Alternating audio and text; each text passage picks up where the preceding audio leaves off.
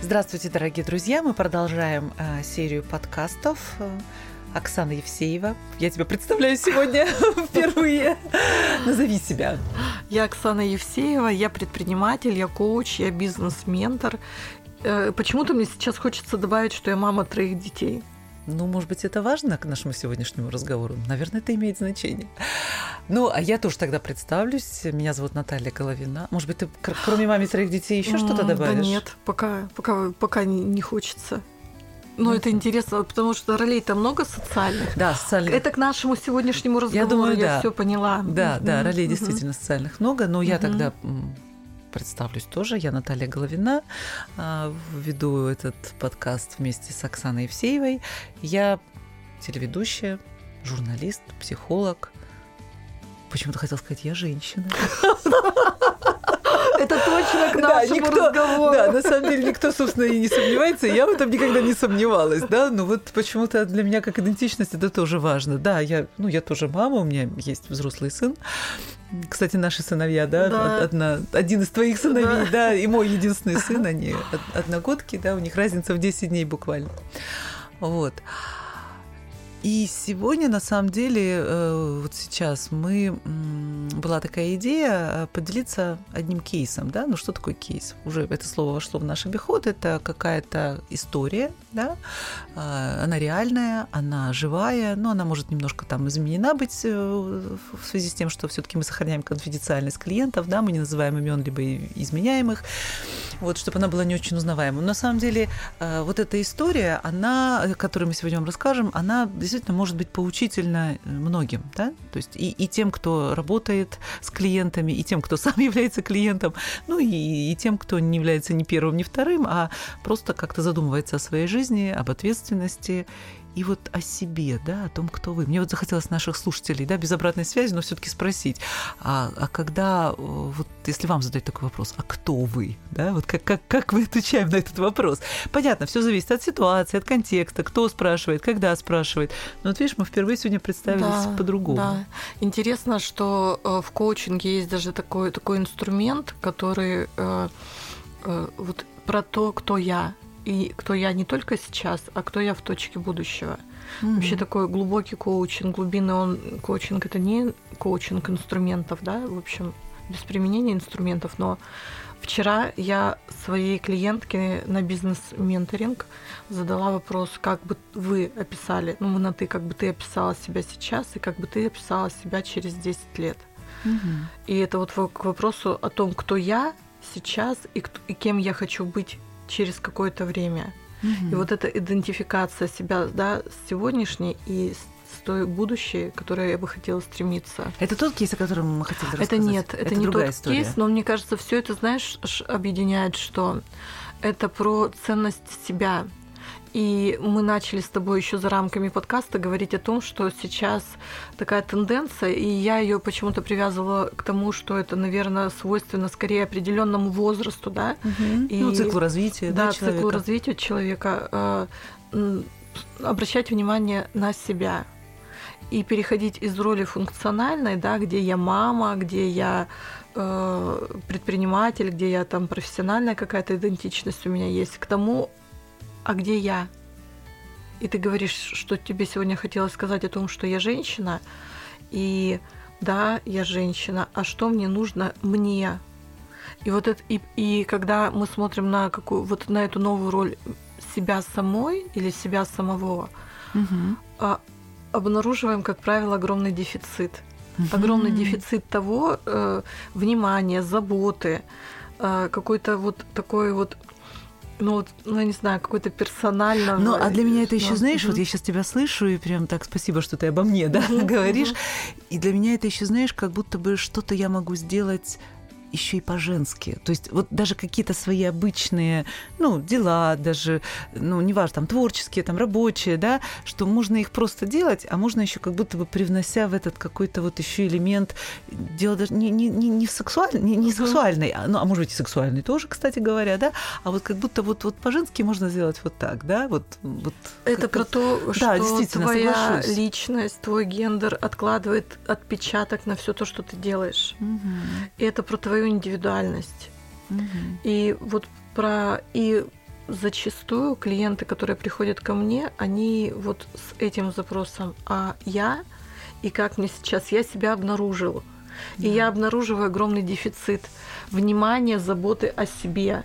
И я понимаю, что на протяжении 40 с чем-то лет я жил, жила с тем, что я всегда функциональна или функционален.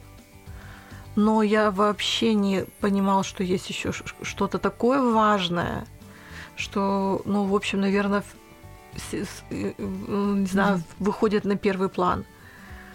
И ну, как с этим обращаться, а как с другими частями своей жизни быть, угу. да, а как теперь с тем, что моя самая главная роль сейчас не мама, не муж там и не э, предприниматель, а я сам. И мне нужно отдать еще часть какого-то там своего ресурса, времени. Мне хочется это сделать для себя. Это такая глубокая тема. Мне кажется, это очень глубокая тема. И uh-huh. здесь возникает вот то самое такое чувство, а, а могу ли я, есть ли у меня право пойти за собой, увидеть себя, заметить себя и и, может быть, оставить кого-то с чем-то, в чем-то.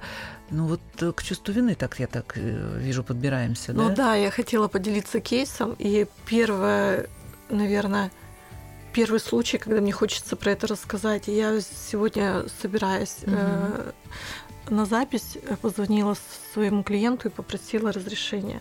Угу. То есть даже если история будет узнаваема, она с разрешения. Она не узнаваема, я думаю, ну по каким-то специ... ну, таким э, специфическим особенностям. Да, но нам важно да. это сказать, потому что мы, да. как помогающие практики, угу. все-таки мы пункт о конфиденциальности, он да, да, очень да. важен. Да. И в общем история про то, что ко мне пришел человек на контракт и э, на несколько сессий. И целью долгосрочного такого сотрудничества было найти в себе опоры, силы, выйти из найма и пойти раз, развивать собственное дело. И там было несколько частей, ну, как внутренних, да, с внутренними ресурсами и внутренними опорами, так и внешних, как это сделать безболезненно, переход, в общем, как там предусмотреть все риски. В общем, вот такая комплексная большая работа. И практически под завершение нашего контракта э, в запросе клиента возникла тема вины. И первые слова, с которых началась сессия, это было о том, что человек чувствует вину тотальную э, перед другими людьми. И в чем это выражалось? Э, когда и человек мне говорит, я хочу, клиент мне говорит, я хочу хотя бы градус этой вины уменьшить, потому что невыносимо. И когда мы стали более подробно говорить, в общем, история такая, что как это все выглядит, как у человека это все устроено. Сначала идет э, такое привычное должествование. Я должен. Угу. И когда человек видит что-то, что он может потенциально сделать, ну, допустим, помочь своим близким, что-то сделать как э, э, на работе, да, где у него там есть функциональные обязанности, да. а есть что-то, что он может сделать свыше. Человек всегда охотно в это включается. И он тогда руководствуется таким девизом «А кто, если не я?» И тогда вот он берет на себя. И когда он берет, он не оценивает – а могу ли я, а точно я сейчас располагаю этим ресурсом, а не будет ли это сделано в ущерб каким-то другим э, интересам или другим частям моей жизни или другим людям. А в общем, когда уже взял, тогда уже наступает вторая часть. Я взял, я ответственен, и я тогда должен это сделать. А потом за следом наступает третья часть этого марлезонского балета, да, и я начинаю тотально быть виноватым, потому что у меня есть мой проект, которому я должна или должен уделить время. У меня есть семья, у меня есть там еще что-то еще, и работа, и все. А я тут, в общем, как герой, взвалил и потащил. Угу. И запрос был на уменьшение градуса вины, но когда мы стали разговаривать, я стала спрашивать, э, задавать вопросы, что думает о себе человек, когда он начинает включаться в это, когда он себе говорит, кто, если не я. И человек мне отвечает, ну как же, я тогда герой, я тогда могу, я тогда вообще молодец. И мне благодарны за то, что я взял. И, не, и мало кто может взять, а я вот так вот раз. Но для меня это звучит как способ жить вот так. Да. Вторая часть. Потом человек начинает э, переживать ощущение жертвы. И в этом ощущении э, нафига я это, как я мог, и даже вот это не вывезу, и все такое прочее. Вот. И когда мы дошли до вот этого момента ощущения жертвы, и у моего клиента родилась такая ассоциация, и он мне говорит, я как жертвенная корова, я приношу себя в жертву угу. тому, тому должествованию, которое я делаю. И я когда это слушаю, и вот у меня до сих пор вот это вот ощущение мурашек, про что это для человека? Я про то, что есть некая большая система, которая требует от тебя самопожертвования, которая это самопожертвование принимает, и она это самопожертвование одобряет. И только ты в том случае молодец, когда ты жертвуешь даже тем, да, что чем жертвовать нельзя, ну вот просто невозможно. Человек uh-huh. жертвует, uh-huh. по сути, uh-huh. своей жизнью. Маленький он там эти жертвы приносит, большие ли. И тогда, он, и, да, и тогда и он, получается, в его картине мира он как-то вот... Э, и тогда в его картине мира он был герой. Но в моменте, когда он остановился и посмотрел на это, он обнаружил, что он действительно герой, потому что не каждый может принести свою жизнь в жертву чему-то большему, угу. что для него важно. И тогда человек понял, что он не герой. Он, он понял, что что-то делаю со своей жизнью такое страшное, что делать точно нельзя. И в этой точке наступает очень большой, и в этой точке не наступает, а даже в, это, в этом месте очень большой потенциал для трансформации для того, чтобы начинать жить по-другому, для того, чтобы понять, как моя привычка, как мой привычный способ действия, как мое должествование угу. Разрушает мою собственную жизнь. Ну, я смотрю, знаешь, вот я сейчас слушаю тебя и думаю, вот, ну, конечно, все это увидеть, заметить, да, как это устроено, это уже, ну, такой вот, ну, хочешь сказать слово шок, да, ну, ну правда, это очень сильное впечатление. Это да. Но если он так жил всю жизнь или много лет, ну, я могу предположить, что, может быть, он не умеет по-другому. Или, или он, он не чаще, умеет, да, или он, он не чаще жил так, да. И тогда как же он может, вот откуда же он возьмет вот, вот этот вот ресурс наделать по-другому? С точки осознавания из точки осознавания и из, точ... из, из, из осознавания того, что у меня есть возможность, я могу управлять этим, я могу действовать так, а могу действовать по- по-другому. И есть еще нереализованная потребность.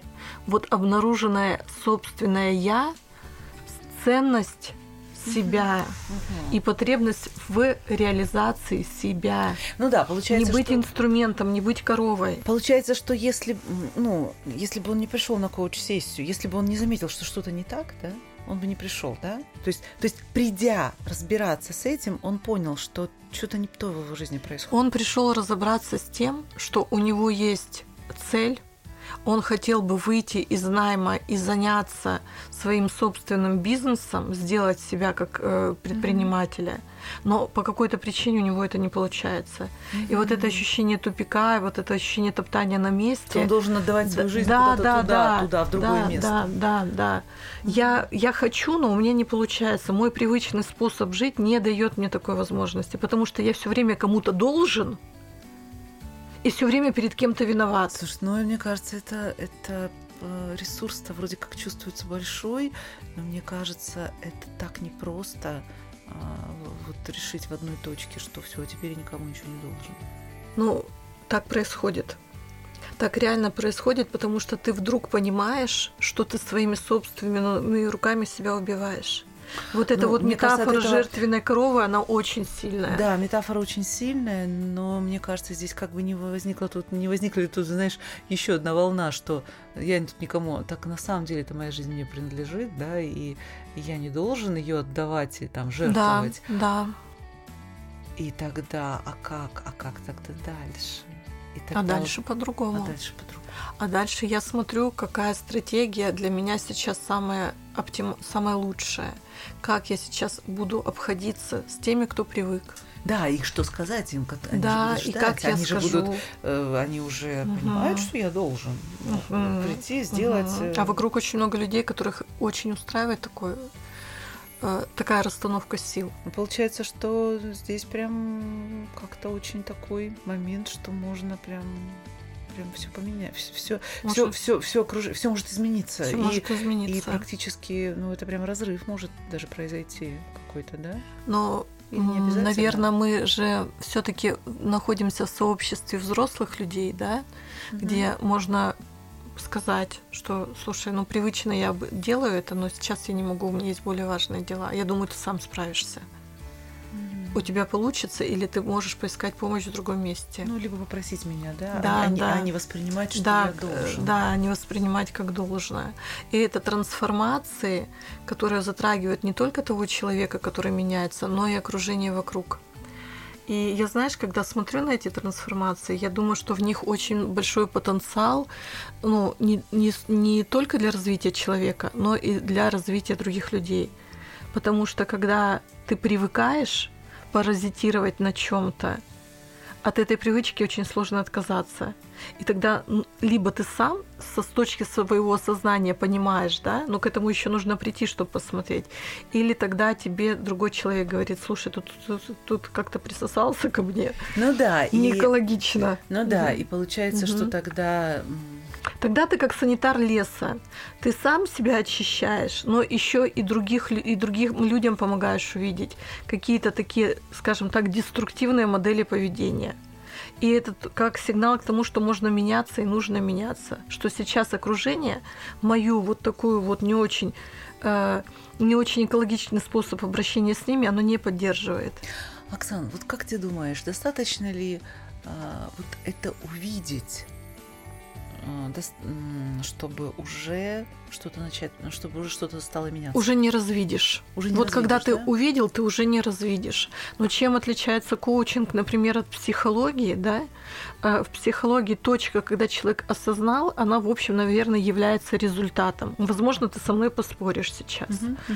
В коучинге обязательная часть процесса – это интеграция любого осознания, любого инсайта в жизнь через опыт применения, через практические действия, через какой-то экшен. Ты что-то делаешь уже из новой точки осознавания и получаешь новый опыт. И, скорее всего, получаешь новую, новый паттерн поведения, который сейчас тебе нужен, который тебе полезен для твоих новых целей. И в этом очень большая сила, очень большая ценность коучинга. Сейчас такая минутка рекламы коучинга, но это, это по факту так и есть. И когда ты понимаешь, когда ты видишь, когда ты понимаешь, что я уже не могу развидеть, но что с этим делать не знаю, ты тогда в партнерстве со своим коучем можешь про это прям поговорить а как это в жизни, а на какие сферы жизни это повлияет, а как это затронет других людей, а как это можно сделать так, чтобы это было экологично. Потому что люди, скорее всего, не из, не из того, что они такие плохие, так себя ведут, а скорее это такая органичная и для них модель э, выстраивания да, отношений. Это системная какая-то да, такая да, штука, да. потому что вот, ну, я с тобой соглашусь, то, что ты права, что ну, кто берет, на том и, и на Конечно, том и едут. Да? Кто везет, на том и едут. Да, да. И, и если ты должен, должен, а ты же должен, мы же к этому привыкли. И если этот человек придет завтра и скажет, я не должен, на него как-то сначала могут посмотреть и сказать, у тебя плохое настроение, да, что-то угу. случилось? Что случилось? Да, ну иди там, может, чайку попьем, да? Да, или, а потом возвращай, выйди Давай... из класса и вернись нормально. Вернись нормально. Да. Да. Мы сегодня они, про они, это они не поверят, да, что, что, что, что, что случилось, да, затмение, да, там угу. ретро, ретроградный Меркурий или что угу. с человеком произошло, что на него повлияло. И я думаю, что это, конечно, потребует определенных, ну, правда, может быть, даже новых не то чтобы шаблонов, да, но новых новых способов поведения. Новых, новых способов поведения. Ну, этому правда, как бы да. Э, я просто сейчас хочу так немножко свой опыт вспомнить. У меня в жизни тоже были такие моменты, когда я понимала, как устроена моя жизнь, да, и как правда я тоже была должна, должна, должна, и к этому так все как-то стали угу, привыкать. Я помню, да. Да, да и помню. когда э, сначала я просто стала, ну, здесь же другая крайность, да, я просто тоже знаю, как это устроено, а устроено это по закону маятника, да, что угу. человек с этим живет, потом он начинает это понимать, потом он начинает говорить, там, знаешь, на таком, на хорошем таком чувством, зл, чувстве злости, такой агрессии, хорошей. Здоровой такой. Да, здоровой, доколе, да, то есть хватит, я не буду больше отдавать себя в жертву, да, доколе, и вообще я не буду, никому я ничего не должен. Это другая, другой, другая сторона да, маятника, да. да? Тут я все в лес. А тут все, никому никто мне тут не нужен, ага. я без вас всех. Конечно, окружающие думают, что ты с ним все ли в порядке, да? Но потом, видимо, действительно подбираешься к этой самой золотой середине и уже не реагируешь так, когда на тебя так реагируют, и сам уже не отдаешь эту корову. Уже, уже мне кажется, в этой ситуации, что, что для меня вот очень угу. ценно было бы, да, и, и, и на самом деле ценно, что тогда что отличает жертву от нежертвы для меня? Вот именно возможность выбора. Тогда ты этот выбор видишь. То есть я могу это делать, но я могу этого и не делать. Uh-huh, uh-huh. То есть как будто бы если я должна, и я приношу вам эту корову, я вам не могу ее не принести. Да-да-да. А да. тут я могу ее принести. Могу и не принести. Да, могу ее принести, потому что то мне так это хочется, или угу. мне хочется это как бонус угу. вам это сделать, да, или просто приятно. Я сейчас могу или это я сделать. просто могу сейчас, да. у меня есть ресурс, у меня есть силы, время, да, я хочу да, это делать да, с удовольствием. Да. Либо я говорю, нет, у меня есть сейчас более важное. Я выбираю что-то для да, себя. Да, я выбираю для себя что-то другое. Угу. Ну и если что, про, простите меня, и очень часто еще я встречаюсь с тем, что в такой ситуации жертву уже не просят, жертва должна. Да, вот, ну вот, кто жертвует? Ты должен, да. А тут переходишь тогда уже на язык, ну, если я вам нужна, вы попросите, и я сделаю. Но я могу и отказать. Вот здесь вот, вот, вот этот вот выбор интересный. Вот он появляется вот как раз в этой точке, да? Получая, появляется несколько сценариев. Угу. Из одного привычного, где я триггернулась там, да, на то, что я должна, да, там, и да. увидела вдруг, что тут mm-hmm. спаситель нужен, а я могу, кто, если не я, и я туда влетаю на полном ходу. Да. Я уже в этой точке понимаю, что у меня есть выбор. Я могу побежать, быстро все делать, могу не бежать, и, в общем, там вариантов большое количество. Да, вариантов много, да. да и да, и да. в этих вариантах у меня есть выбор, как реагировать. Вот это очень, мне кажется, очень ценный, mm-hmm. ценный момент. Да. И вот он уже, уже меняет, да? Да-да-да. Развидеть невозможно. Когда ты получаешь очень глубокое осознавание о своих привычных способах mm-hmm. думать, делать, жить, это невозможно развидеть. Даже можно попробовать и даже в это, этому поддаться и поиграть это как в игру. Ну-ка, ну-ка, угу. и посмотрите. Ну-ка, ну-ка, как именно я это сейчас буду угу. делать? А как именно я сейчас буду жертвовать? Как я вот эту вот свою прекрасную корову буду сейчас, да, отдавать? Это очень момент такой интересный. И что самое главное, что тем, кому жертвуешь, никогда не будет достаточно. Им всегда... То есть вот только там это резервуары, да, которые не да, заполняются. Это вот да, да, да, это действительно это тот, тот порочный круг, который нужно просто разрывать в любом месте, неважно как. Такая тема очень такая, знаешь, я бы сказала, трепетная. Я думаю, что а, я думаю, что у каждого, даже если человек потенциально там не жертва по жизни, но я думаю, что многие с такими ситуациями сталкивались. Э, и мне кажется, это такой момент, я не думаю, что это можно увидеть одному самому. Конечно, прекрасно это видится в диалоге. Это невозможно, Одному кажется, нет, потому что мы в этом живем, и нам кажется, что это нормально. Ну как? Но вот этот метавзгляд на себя, его, ему можно научиться, как, поним, понимая, как это вот происходит.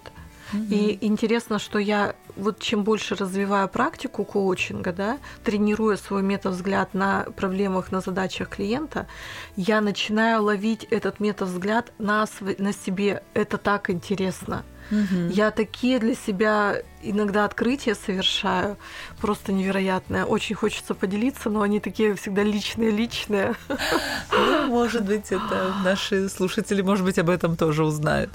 Ну что, на сегодня останавливаемся.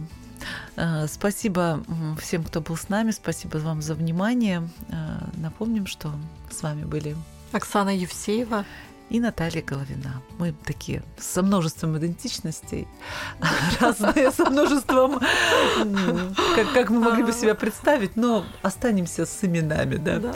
Спасибо, дорогие друзья, вам за внимание. До встречи. До встречи.